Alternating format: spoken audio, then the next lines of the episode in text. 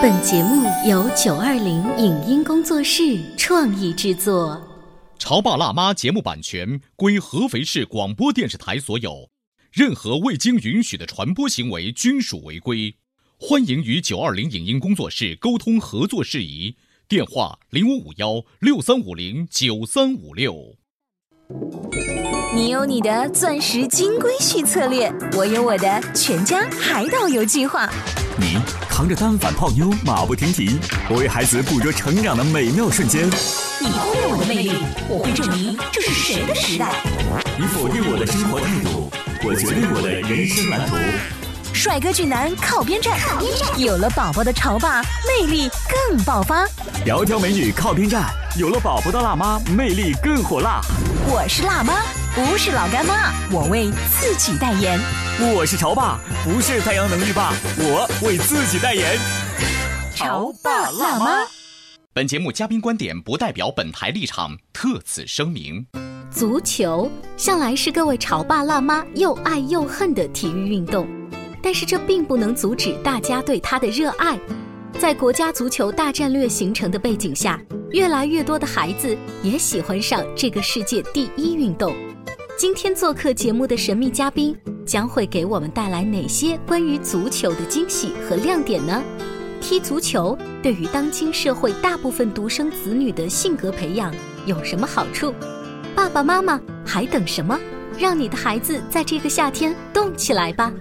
欢迎收听八零后时尚育儿广播脱口秀《潮爸辣妈》，本期话题：中韩足球夏令营，你准备好了吗？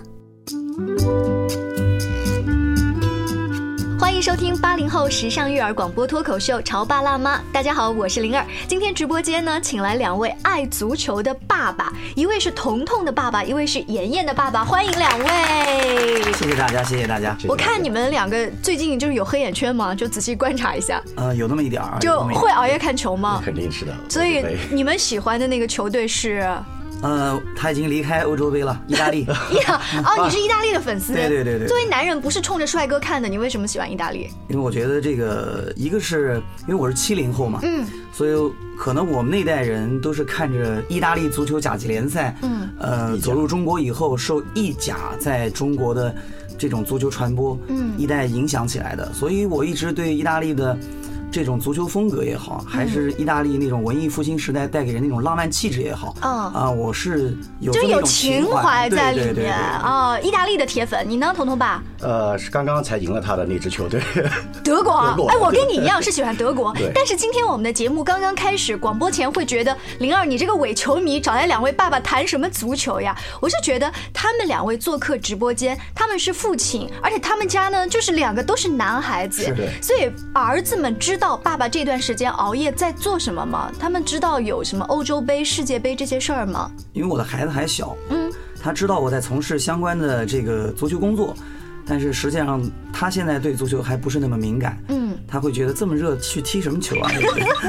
他会觉得爸爸穿的工作服跟其他的叔叔不太一样。对对。他们穿西装，但你每次的颜色都好鲜艳哦，好漂亮啊。他跟我经常会去球场。嗯。然后呢，因为呃，可能低年龄段的孩子，相对于一些兴趣运动的话，他的专注度会比较短。嗯。可能也就那么几分钟、十几分钟，所以呢，呃，可能这个兴趣还得在他后天的成长。过程当中逐渐去培养，慢慢来哈。对对对。那刚才呢，妍妍爸爸也说了自己的工作跟足球有关，我们现在就来透露一下两位爸爸其实幕后的工作哈。妍妍的爸爸是启程足球俱乐部的总经理江教练哈，训练总监；而彤彤的爸爸是汉韩教育的总经经理秦晨秦先生。那这两位爸爸今天来直播间，除了跟我们聊足球情怀之外呢，还跟我们故事广播有一个非常棒的合作，就是二零一六中韩青少年夏令营。的足球活动，而这个活动呢，在我们详细的介绍它的具体之前呢，我想替广播前的家长问一句，就是现在吧，是这个大环境影响，所以呢，你们这些当教练的都想我们把孩子送去练足球哈，那练足球真的能对我的孩子有什么好处吗？其实，在我个人来看，因为我从小是踢足球的，呃，我觉得最起码，我作为爸爸，我让孩子去踢足球，我觉得有一些好处。首先，我想可能现在我们的这代孩子以独生子女相对比较多一些，那我觉得这一代独生子女的他的一些性格特征，呃，我们经常会说他们叫有个性，嗯，无共性，嗯，也就是说个性非常的鲜明，非常的突出，嗯，但是呢。当他融入到一个集体之后，会觉得自己的性格会非常的突兀，变成刺猬了。对，不太容易跟别人交流，不太容易跟别人沟通。而足球这样一个团队运动。恰好能够在性格的养成上给孩子一个非常好的一个引导。那会不会有家长说，我们家孩子特别棒，你为什么不让他当前锋？我们就要当前锋。其实 就是那个很争分的那个人。对，我知道。呃，可能很多孩子说，那我们都想去去射门得分，我们都想当前锋。但是他有没有想过，整个一个球队，就像刚才你说你喜欢德国队，其实德国队最让我们去痴迷的是什么？就是它整体，对它的整体非常非常的棒，每一个环节都会契合的非。非常的好，那这正是我们经常说足球是世界上最好的无球运动。为什么这么说呢？因为皮球只有一个，场上却有十一个人，每个人必须分工合作，将这个工作共同做好，才有可能会拿到。射门得分的机会，所以从江教练这儿我知道第一点就是你们一定强调这个孩子来了这儿，我要学团队精神，不是说你的球技一定要好到哪里去，是是是是啊，团队精神，好吧，团队精神我作为家长我认可。还有什么其他的可以让我把孩子送到那个地方烈日下面那么心疼吗？啊，刚才说的非常好，说了一个有一个前提就是烈日之下，特别是夏天七八月份，对不对？我们知道会这个天气条件会非常的苛刻。正是因为这种条件下，孩子能够从我们的温室里离开我们的 iPad，离开我们的电脑，离开我们的手机，走到我们的大自然当中去，跟我们的绿茵场去去拥抱，然后呢，将自己的汗水、将自己的热情全部激发出来。我觉得这本身对于孩子的成长来说，就是一个非常好的锻炼。当你看到孩子有很棒的体质，同时又能跟小伙伴们一起进行非常好的交流，我觉得这不正是我们家长需要去得到的一种一种结果吗？我们做妈妈的，就是。会想着追着他屁股后面把防晒霜给他多抹一点，会不会有妈妈是这样子的？呃，的确是有，但是作为我是教练来说，我觉得。黑色是一种很古典，就男人的那个颜色，对，是一种力量的象征，对对对。所以你的学员跟着你后面就会说：“妈，够了，就走开，不要这样子。”对对对，是比较有爷们儿气质，是是必须的。对。所以呢，第二点就是让他们真正的接触自然，不要害怕那种什么大风大浪或者是一点点阳光。这点我很同意江教练。我记得有一次我们到安徽的这个军区幼儿园去做活动，当时我们的主持人正在后台整理一些音响的设备，然后我们就跟这个园长说：“呃，还没有。”开始大概还有十多分钟，要不要孩子先到阴凉处等待一下？然后当时这个军区幼儿园的园长说，孩子们未来都是要保家卫国的，这个太阳晒十分钟没有关系，你相信我们的孩子完全可以。所以这个让我印象很深。对，没有，我觉得没必要那么娇惯。嗯，现在的孩子跟过去的孩子可能相对来说。他的条件更优越了，嗯，可能我们在很多优越的条件之下呢，就忽略了孩子在道德品质上的一些，嗯，一些锻炼跟成长。所以我们现在需要让孩子能够远离温室病，需要更坚强、更勇敢。所以一般江教练带的这个小朋友，呃，比如说彤彤，他有没有跟江教练后面练球？那应该快了，很快就已经报名了，已经报名了是吧？那你看带着像十多岁的孩子练球，一般的这个频率是多少？一个星期的话？呃，我们前段时间在没有放假之前。呃，每个学校一般我们安排的训练时间是每周三到四次。嗯，但现在暑假以后呢，我们是每天都训练。每天呐？对对对对。这个量比起一开始不运动的孩子来说，突然确实有一点大。对，因为怎么说呢？其实我们作为一个专业的从事足球方面工作的人，我们会觉得，其实暑期恰恰给我们能够进行系统训练提供了非常好的时间保障。嗯，因为平时呢，它都是课后训练，嗯，时间非常的短，而且量也不能大，嗯，因为你量大了以后。会影响他晚上回家的睡眠以及学习的一些任务的完成，所以暑假有了时间了，有富裕了，那我们可能给他们去进行的就是更专业、更系统的训练。刚才江教练说了，其中有一条是说怕孩子呢如果训练的过多，会影响他们的睡眠或者是学习嘛？那很多家长也会觉得，我们当年八零后哈，包括七零后，就是开始疯狂着迷足球的时候，我记得我的同学他在中午午休十二点多钟，人家都暑假回去睡觉嘛，他不睡。然后又在操场上踢球，踢大汗淋漓，晒得黝黑之后呢，下午必然打瞌睡，是对不对？他就会影响下午的成绩啊。那这个孩子，比如说他疯狂的练足球，你们是怎么样来？你说的正是我的童年。我们俩是不是同班的？呃，其实这个呢，要看老师怎么去引导。嗯，所以我们现在将教学和教育是贯穿的。嗯。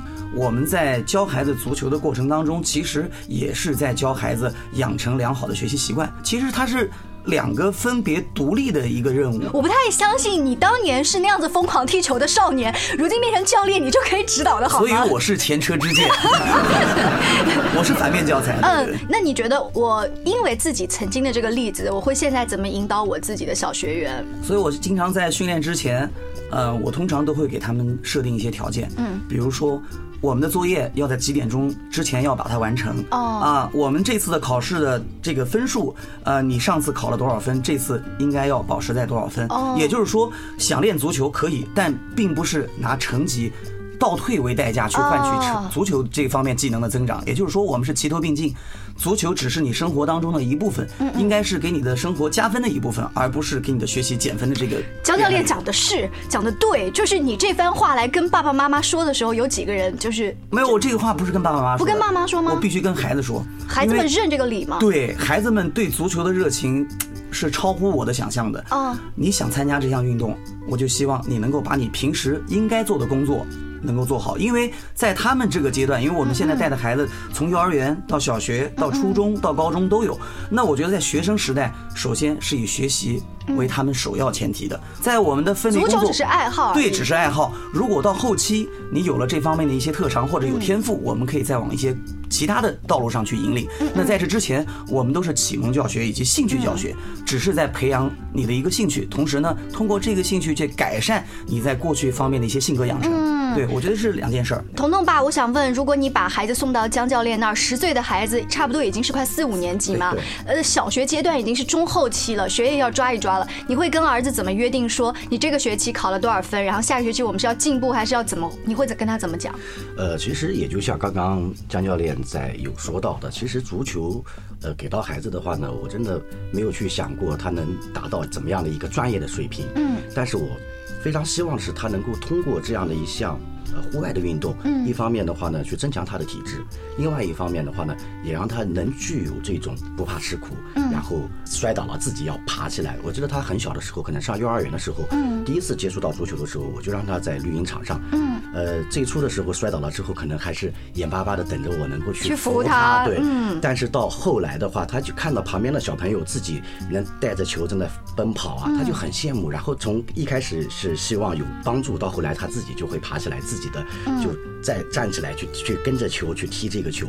所以我也是希望能够通过足球这项运动的话呢，能够让他能有这样的一个去克服困难、战胜自我这样的一个精神，对一个精神。那么再有的话呢，也就是刚刚我们也有。提到的，就是现在的孩子真的都是这种，可能就真的是太以自我为呃中心的这种，所以也是希望能够通过足球这项运动的话呢，能够就是让他去明白，任何一件事情想做好的话，那必须要是要有这种团队的精神，如果光靠一个人的话，那你是达不到。你想达到的这样的一个目标的，是我听彤彤爸这段话的话，就有一个明显的感觉，你不想让他以后打这个世界杯，对，不一定让他成为专业的足球运动员，就好像我们妈妈让孩子去练钢琴，不一定要成为郎朗，对，呃，就是日后你听着这个钢琴，哎，你心情还挺愉悦的，这就可以了。啊。你们也是这么想的，是是是，那咱别逼孩子了，就是，可是有一点，我觉得爸爸们会特别高兴，儿子去练足球的是，我多了一项亲子运动，而且这个是跟爸爸的，对，妈妈没办法插手。是。是的，其实这个孩子们，我觉得他选择自己所钟爱的运动，一定是有他的想法的。嗯，是的。那关于孩子到底有什么样的小秘密，有什么样的想法，我们进一段广告，回来之后接着聊。您正在收听到的是故事广播《潮爸辣妈》。潮爸辣妈播出时间：FM 九八点八，合肥故事广播，周一至周五每天十四点首播，二十一点重播。网络收听，请下载荔枝 FM、蜻蜓 FM、阿基米德、喜马拉雅、中国广播以及苹果 Podcasts，搜索“潮爸辣妈”订阅收听。微信公众号请搜索“潮爸辣妈俱乐部”，参与节目互动哦。潮爸到，辣妈到，准爸到，育儿专家请。中国内地首档八零后时尚育儿广播脱口秀，陪你一起吐槽养育熊孩子的酸甜苦辣，陪你一起追忆自己曾经的小世界。潮爸辣妈。本节目嘉宾观点不代表本台立场，特此声明。足球向来是各位潮爸辣妈又爱又恨的体育运动。但是这并不能阻止大家对它的热爱。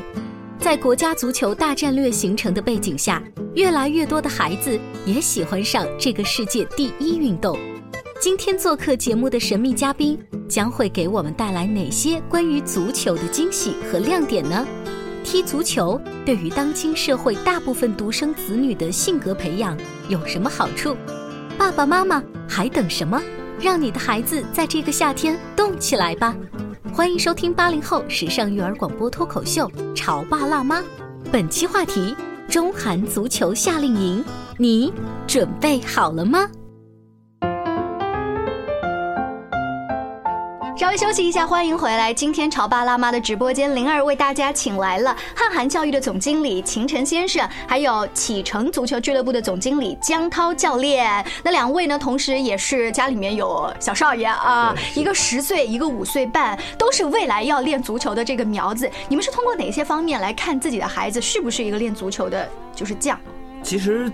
我一开始我没有的有有有一些属于自己的一些特殊的一些选拔标准哦，但后来我自己把这个选拔标准颠覆了哦，就是我现在觉得只要孩子喜欢，都可以来踢足球，嗯，水平有高有低没关系，嗯，爱好才是他最重要的。当然，后期有些孩子会展现出他可能。特有的一些运动天赋和运动基因，那这个呢，我们会有些专业的手段去看孩子有没有机会能够更深层次的这样的能够走向我们的专业足球的道路。哦，所以我们呢，呃，在我们的俱乐部呢，可能就是说关于足球教育这块呢，我们也会把它把它分开，因材施教。嗯，那有的呢，我们就叫。青苗班、兴趣班，嗯，那有的呢就叫技术提高班、加强班，所以这个那我一旦达到了技术加强班，会有像以前的什么学奥数会加分吗？哎呦，这个说的太好了。其实这个我并不是说。今天我们在做跟足球有关的节目，我在说现在足球有多么的好的一些优势，因为的确随着这两年我们国家在这个足球这个项目的投入以及政策方面的一些倾斜，青少年从小开始练足球，的确会跟过去有不一样的一些在升学方面的一些优势。嗯嗯，大家都知道，可能现在我们的这个初中以及高中的这些考试当中，已经把足球当做一个考试的选项，也就是说，只要你练足球，可以。相对应的拿到相应的足球分哦，对，是这样。这这是一方面。另外的话，身体好了，我熬夜熬得过别人，我复习，我比得过别人，是不是？呃，可能应该有这样的道理。啊，那你接触到了这么多的孩子，呃，从小一点的到大一点的，他们有跟教练就是掏心掏肺的聊聊天，说对于现在这个世界上的足球风云，他是怎么看的？他是怎么喜欢足球的？哎呀，现在真的很佩服这些孩子。嗯，呃，我前两天我在带这个西园小学校队的时候。呃，正好放假了嘛，他的妈妈发那个朋友圈。那天晚上正好是意大利对德国的这场比赛，凌晨三点的比赛。我没想到小朋友竟然晚上定了闹钟，然后随着比赛一起狂舞。我觉得那个感觉让我太吃惊了。也就是说，现在的孩子别看他小，实际上他的理解能力以及对这项运动的痴迷一点也不比成人差。没有人提醒他那天晚上三点钟有球赛，没有人定闹钟。对他妈妈发的那个视频，我震惊了，真的震惊了。对对对，我没想到小小球迷如此疯狂。嗯，那就在这个暑假呢，我们故事广播联手汉韩教。育也是组织了二零一六中韩青少年足球夏令营这么一个活动啊，我就想问一下，当时你们是怎么会想到去做这一个，然后联系到韩国当地的政府？对，是的，呃，因为可能也是跟。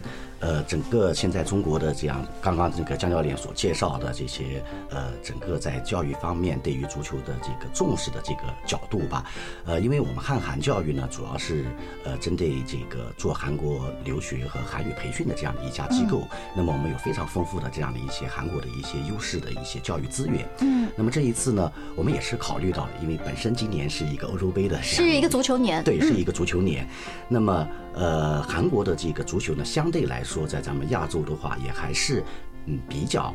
强的这样的一个国家，那么济州岛呢？现在针对咱们中国人来说，应该来说也是过去是很方便的。嗯，因为是免签。对，是免签。而且韩国所有的这些顶级的俱乐部，他们的训练基地都是在济州岛。哦，不是我们就是凑巧去了呢，他们自己就放那儿，我才知道。对，是因为那儿的环境好，空气好，利于他们的足球运动员训练。对，是的，对。所以的话呢，我们这次也是跟这个济州岛的政府，那么是共同的去合作。嗯。那么也是希望通过这样的一些呃青少年的这样一个足球的交流，能够把两国的这些足球的交往能够更紧密的能够去呃呃加强。刚才呃，秦总说到一点，就是跟济州岛的政府在交流，所以我们这次的活动不是传统的啊，就联系了当地的一个学校啊，一个俱乐部，就把孩子们送去往那儿一放放一个星期。政府的介入就代表这个活动的高规格以及正规性。是的，是的。那么这一次，包括济州岛的政府也都是非常的重视，因为他们也是非常高兴，非常的希望能够去迎来咱们安徽省的这些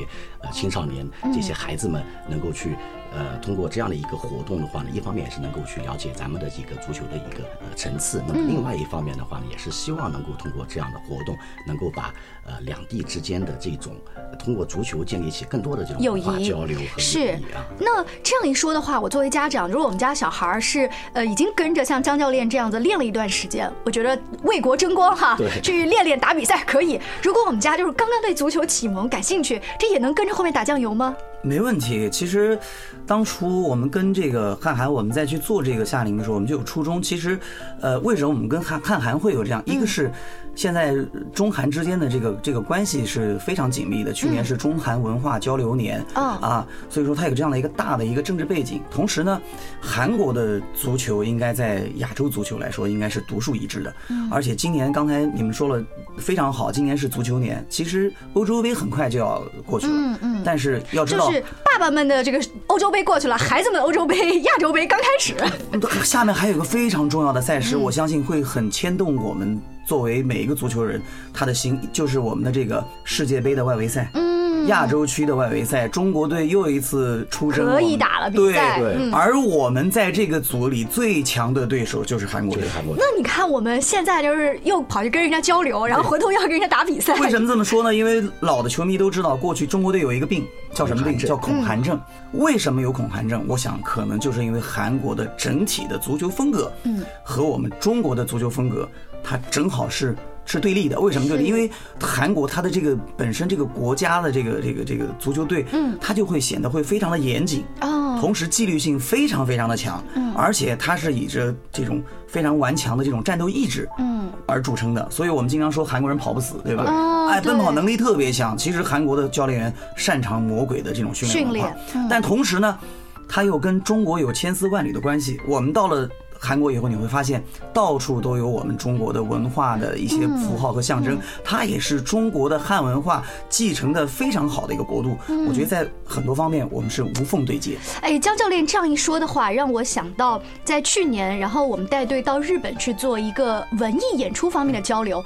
当时我们的感觉是，你要比在台上的这个唱功啊，舞蹈功底，咱们中国小孩太厉害了。但是有的时候学习是背地里的，就是你在台下。看看人家的规矩，是就好像你说足球场上，我一方面是技术，但是他背后训练的这种严谨的态度，有的时候恰恰是教练跟孩子我们去取经的地方。对对对对对，说的非常好。其实我们中国球员单个拿出来，身体能力、嗯，技术能力都不比别人差。但是我们捏合在一块儿，整体性却比韩国、日本差了很多。这也就是我们为什么走出去，我们走到韩国、走到日本去跟别人去学习的一个重要原因。所以这次我觉得机会非常好，而且我们去的地方呢，我也了解了一下，真的是这次政府非常的重视，是把韩国当地最好的，也就是最顶尖的叫西归浦训练营，也就是韩国每年最顶级的俱乐部以及国家队他们集中训练的这样的一个训练营，针对我们的孩子去开放。哇，我可以脑补一个。画面就是家里面的这个小孩子，然后他真的像一个运动员一样啊！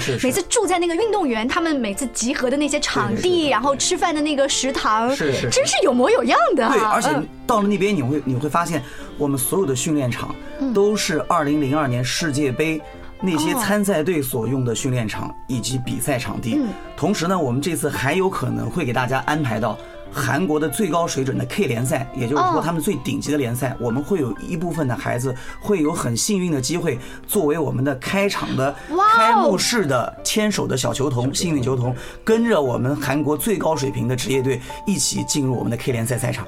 这个对于孩子来说，它是一个足球梦的开始。是的，是的。因为他不可能现在就在球场上奔跑去迎接万人的那个掌声，但是我可以跟着足球明星先进来一下，对不对？我现在一听到那个国际足联的那个公平竞赛的那个曲子一响起来的时候，作为足球人，我浑身的鸡皮疙瘩都会起来。是，尤其是如果说你的国歌在起来，然后你的手放在那个时候，你一定会很激动。对，是的。当然，这个机会我们正在争取当中。对，如果说你的孩子他没有被有幸选中，跟着我们的足球运动员走上场，但至少您刚才说的那个开联赛，我们是已经为各位家长和球童买了门票，你可以作为球迷来观看这场比赛。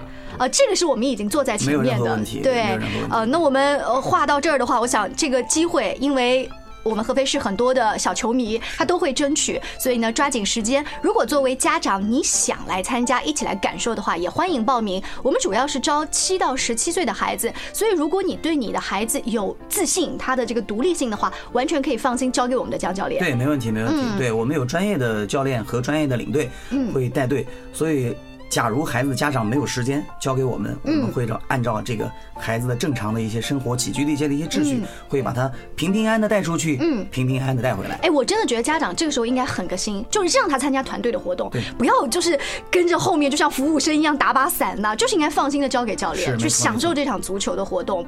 那我想呢，孩子既然来到了一个陌生的国度，他的语言呐、生活呀，会不会有一些其他的不适应啊？你们也会有专业的翻译陪同全程？对对，没错，有的，我们会有专业的这个翻译，还有我们非常职业的领队，也会在这个生活和这个语言上面会给到他们。那我的孩子他一直是吃中国的这个土菜的，那咱们到了韩国之后，会不会水土不服啊？你们会不会在饮食方面注意一下？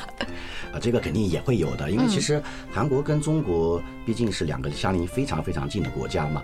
那么，呃，在一些生活的一些习惯上的话呢，其实还是有很多很多非常相似的地方。像可能很多听众也是都有去过韩国的。那么，呃，在这些方面的话呢，我们再加上我们有非常好的这个领队和翻译的话，应该来说是大可放心啊。呃，就是我觉得男孩子就应该就野一点，哎，随便到哪吃什么都行，就要有这种心态，对不对？但是你刚才说到韩国济州岛是。现在内地人经常去游览的一个地方，我们的小朋友他们训练的这么辛苦，打比赛的这么辛苦，有没有可能也去济州岛的风光名胜的地方去看一看？呃，会有的。那么整个这一次的活动当中的话呢，我们除了正常的这种训练和一些比赛的这个安排之外的话呢，我们也安排了呃一些在当地的一些景点的游览，包括像这个，甚至我们有海上的摩托艇的体验啊，呃，海水浴场的一个畅游啊，还有以及这个。呃，参观几个世界杯的这些呃足球场啊，嗯，等等等等的一些活动都会有的。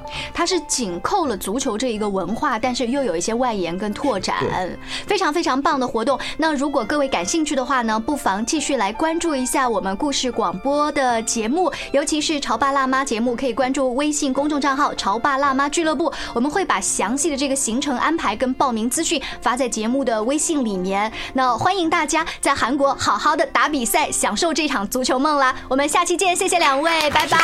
再见再见，谢谢。心跳痛快起来，天地逆转起来，烦恼飞踢起来，飞踢到大气层外，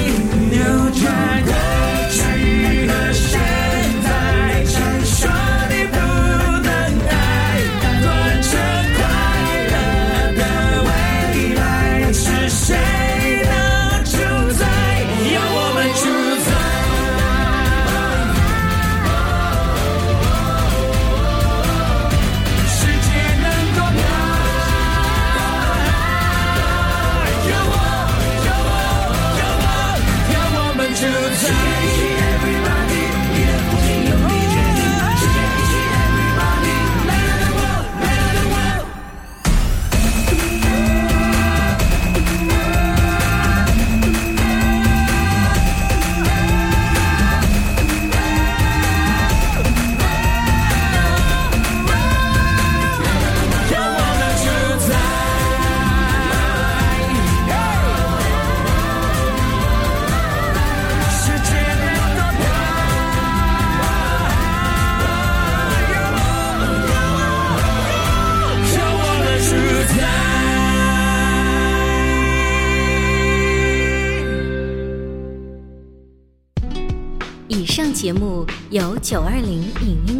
是创意制作，感谢您的收听。